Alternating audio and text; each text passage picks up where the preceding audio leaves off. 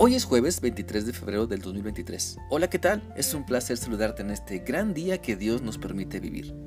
Quiero invitarte para que sigamos meditando en lo que la palabra de Dios nos enseña en la carta de Judas. Este día, ¿sabes? Vamos a leer el versículo 9, el cual dice así. Ni siquiera el arcángel Miguel, cuando argumentaba con el diablo disputando el cuerpo de Moisés, se atrevió a pronunciar contra él un juicio de maldición, sino que dijo, que el Señor te reprenda.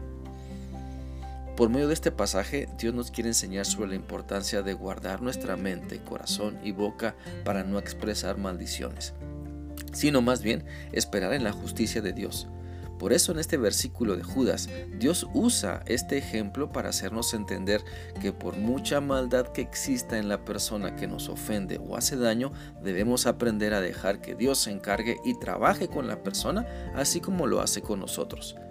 Entendamos entonces que Dios es el juez, nosotros no. La Biblia dice en el Salmo 103, 6 lo siguiente. Mi Dios es un juez justo que reconoce los derechos de la gente que sufre. Entonces, si el juicio le pertenece a Dios, ¿cuál es nuestra tarea? Bueno, una de ellas es aprender a esperar en Dios, no llenarnos de desesperanza queriendo en nuestra inmadurez que Dios castigue inmediatamente al que se revela contra Dios o el que nos agrede. Y esto es un gran reto, porque traemos bien marcada la enseñanza de que si quieres que algo suceda tienes que encargarte por ti mismo.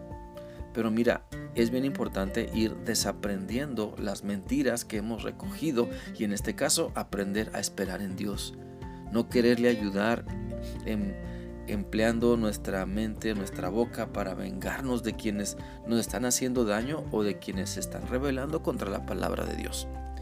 Y esta tentación, vaya, la tenemos todos, desde el más consagrado a Dios hasta el que apenas y ora pero todos debemos aprender a refrenar nuestra lengua sometiendo todo lo que somos a Cristo. Recordemos lo que la Biblia dice en 1 de Pedro 3:10, porque el que quiere amar la vida y ver días buenos, refrene su lengua del mal y sus labios no hablen engaño. Este pasaje hace referencia al Salmo 34 y nos da la clave para disfrutar las cosas que Dios nos da. Y para poder disfrutar entonces mejor la vida, debemos aprender a escuchar más y hablar menos. Y sobre todo, cuando hablamos, hay que aprender a expresar bendiciones y no maldecir, como si creyéramos, o más sí, más bien como si nos creyéramos el brazo de la justicia de Dios. No usurpemos el lugar que solamente le corresponde a Dios. No nos creamos con la capacidad ni con la espiritualidad de juzgar a otras personas. Ese es el trabajo de Dios, no el nuestro. No pongamos de pretexto que tales personas son muy malas y por eso nos comportamos así con ellas. No pongamos de excusa que ya se les ha compartido el mensaje del Evangelio muchas veces y no se quieren arrepentir.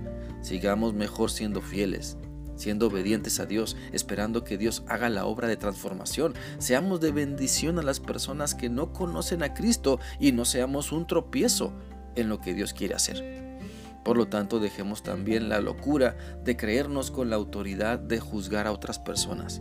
Dios no nos ha dado ni el permiso ni la autoridad para criticar ni para hablar mal de otras personas. El ser hijos de Dios no implica el derecho para señalar los errores de otros, sino invitarles a que se entreguen a Cristo, a amarles así como están, sabiendo que también a ellos Dios los está transformando, porque estamos viendo precisamente que su estilo de vida le está llevando a la perdición y debemos orar por ellos, compartirles de Cristo y modelarles el buen ejemplo. Sometamos pues a Dios nuestros más bajos deseos de expresar juicio de maldición en contra de otros. Guardemos nuestra integridad, obedezcamos a Dios con todo nuestro corazón, mente, boca, con todo lo que somos, porque hemos sido justificados por la sangre de Cristo para llevar la bendición del mensaje del Evangelio y no el juicio de maldición porque las personas se comportan rechazando a Dios y su maravilloso plan. La próxima vez entonces que alguien te ofenda u ofenda a Dios, no te adelantes a expresar juicio contra ella.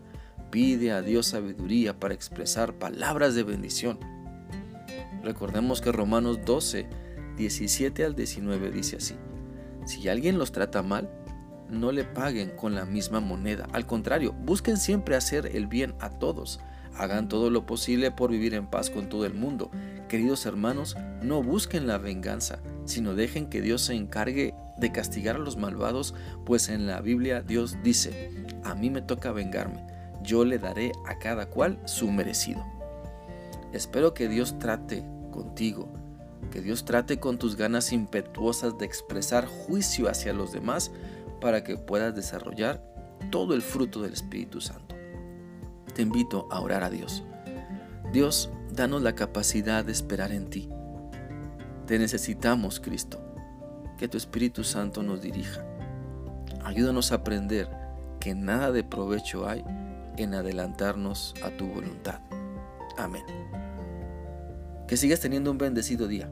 Dios te guarde siempre. Hasta mañana.